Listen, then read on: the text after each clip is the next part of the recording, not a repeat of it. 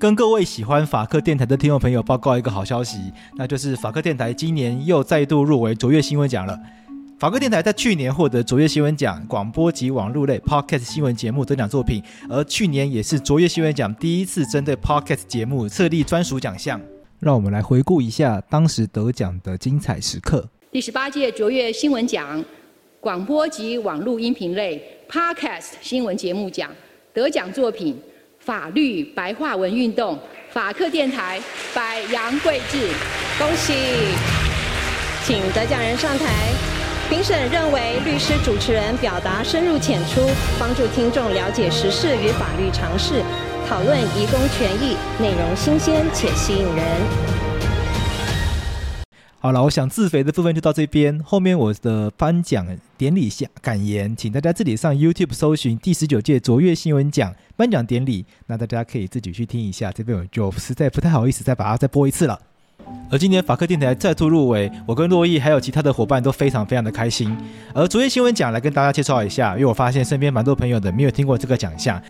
而我想，听众朋友应该都听过，美国有一个新闻奖叫做普利兹奖。那卓越新闻奖可以说是台湾的普利兹新闻奖。那我想也很正常，因为大部分听众朋友可能对于金钟、金马、金曲这些奖项比较熟悉。但其实卓越新闻奖过去就是从金钟及金钟奖独立出来的。那金钟奖、金钟奖它其实是由官方来颁发的奖项，因为主导的单位是文化部。可是我们会发现一件事情是，新闻是监督政府非常重要的社会公器。所以在前新闻局长苏正平的任内，他就决定要从官方的金钟奖、金鸡奖中废除新闻奖，并且奔走号召企业界共同捐助成立卓越新闻奖基金会。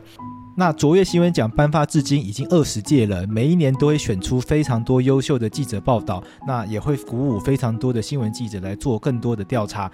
呃，接下来我就要来跟大家介绍一下我们这次参加卓越新闻奖的头奖作品。参加卓越新闻奖，按照 Podcast 奖项的规定，必须要提供两集节目。那大家这时候一定会非常好奇，法客电台是投哪两集呢？在今年呢，我们选择的参赛作品是法客画皮 EP 六十二，遭疑诈盲诈领保险金，陈进凯新人无法接受，还要一直向法官证明看不见。另外一集则是 EP 四十，政治归政治，疫情风暴下，狮子王、查理王及你我的隐私谁来关心？Fit 珞亦。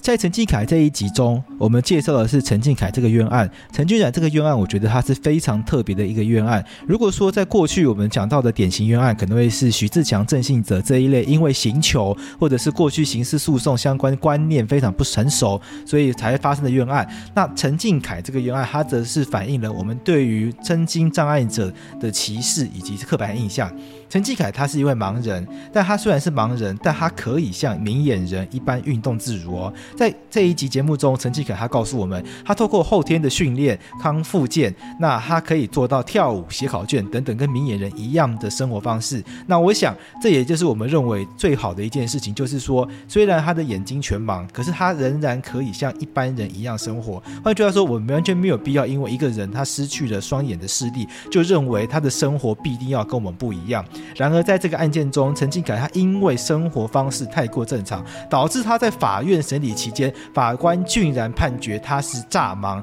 进而判决他刑事一二审都判决诈欺有罪定谳。而这样子的个冤案，他跟过去程序的草率、不重视人权完全不一样。陈进凯案让我们发现，冤案的本质其实来自于根深蒂固的偏见及歧视，因为法官不愿意相信医院的鉴定报告，不愿意相信医生的证词，说陈进凯是全盲。他依照他自己看到陈进凯可以跳舞、可以写考卷的相关影片，就觉得陈进凯一定是说谎。那我们来听听看当时节目里面的精彩片段。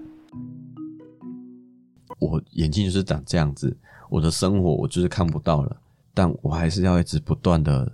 陈述，我真的看不到，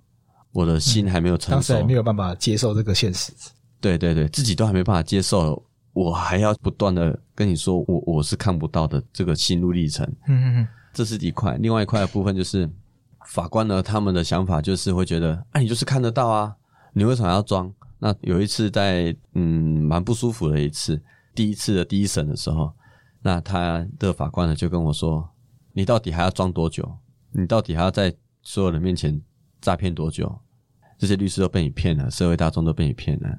反正就是类似这样的一个字眼。但那那时候也也不舒服啦，嗯嗯，对，那那时候过去之后就被判四年十个月，对，那还好，呃，司改会啊，然后还有其他的律师团的进来，哇，就一直可以坚强到现在这样。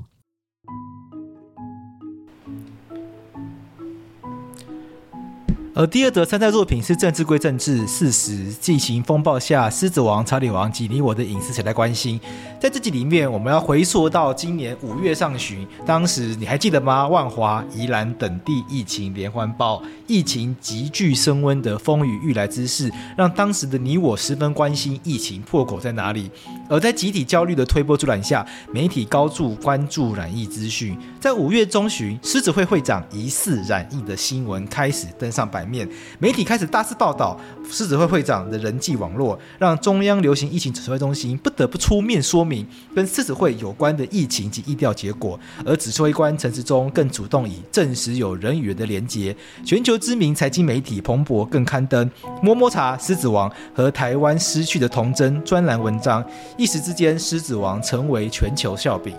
然而，在议论沸腾之时，我们认为每一位染疫的人都是隐私权应该要受到保护的公民。但是在疫情风暴下，狮子王、查理王以及葡萄王染疫资讯却人尽皆知。我想，这恐怕是疫调环节中有所疏漏吧。所以，我跟珞亦呢，就针对相关的新闻开始展开调查。而我们一路回顾各狮子王各自遭曝光前前后始末。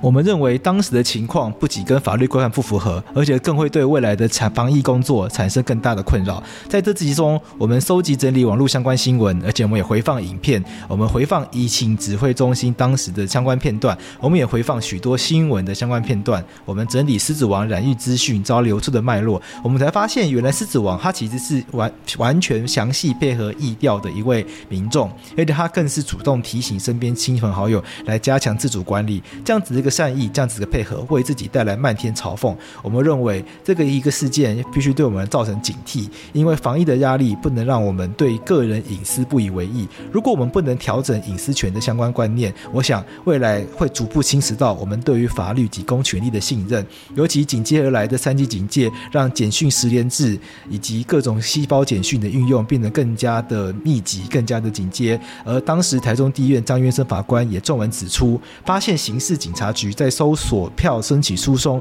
利用嫌犯以简讯实联制发送的简讯来锁定嫌犯行踪。然而，这些简讯时间制不是都说好了只会用在防疫目的吗？我想，民众的隐私及个资确实陷入空前危机。所以，我们在这集节目中，我们提醒大家，个人隐私及公共利益永远不断在反复拉扯。而面临严峻疫情的特殊时代背景，关键时刻，让我们一起反思如何划定人权与公益的界限。接下来，我们听听看这一集的精彩片段。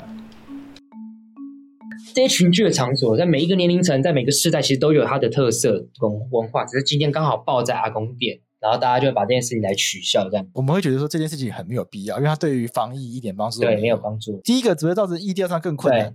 因为去阿公店这件事情变污名化嘛，那你就一直会让那些呃已经确诊的那些患者，他们更不愿意讲他们去过哪里嘛，对对对。那其实这个就会造成他疫调上更大的。其实去年就有这样的状况，去年其实就有人在跟我 argue 说啊，为什么都不把不把他们的相关的事情公布？陈时中其实就有回答嘛，因为如果公布的话，他就不愿意，以后接下来人就会发现，我要是中了，我什么都要我什么都要一五一十讲到这么清楚，那我可能就更倾向我不愿意讲。但是如果我一五一十的讲，你们会帮我保护我的。呃，必要的隐私的话，那或许我就会比较老实的去交代这件事情，那在意料上也会更加的顺利。所以这必然是一个取得一个平衡的状况。再举例来说，像狮子会会长这个案例啊，其实我们这样去看他整个资讯被披露过出来的过程，就会让我觉得蛮毛骨悚然的。你看，狮子会会长他在他们自己群组里面说他确诊，他跟大家道歉，他希望他自己的会员赶快注意自己身体健康嘛。对，其实是好心，对不对？对啊，他是一个好意嘛，结果他在一个好。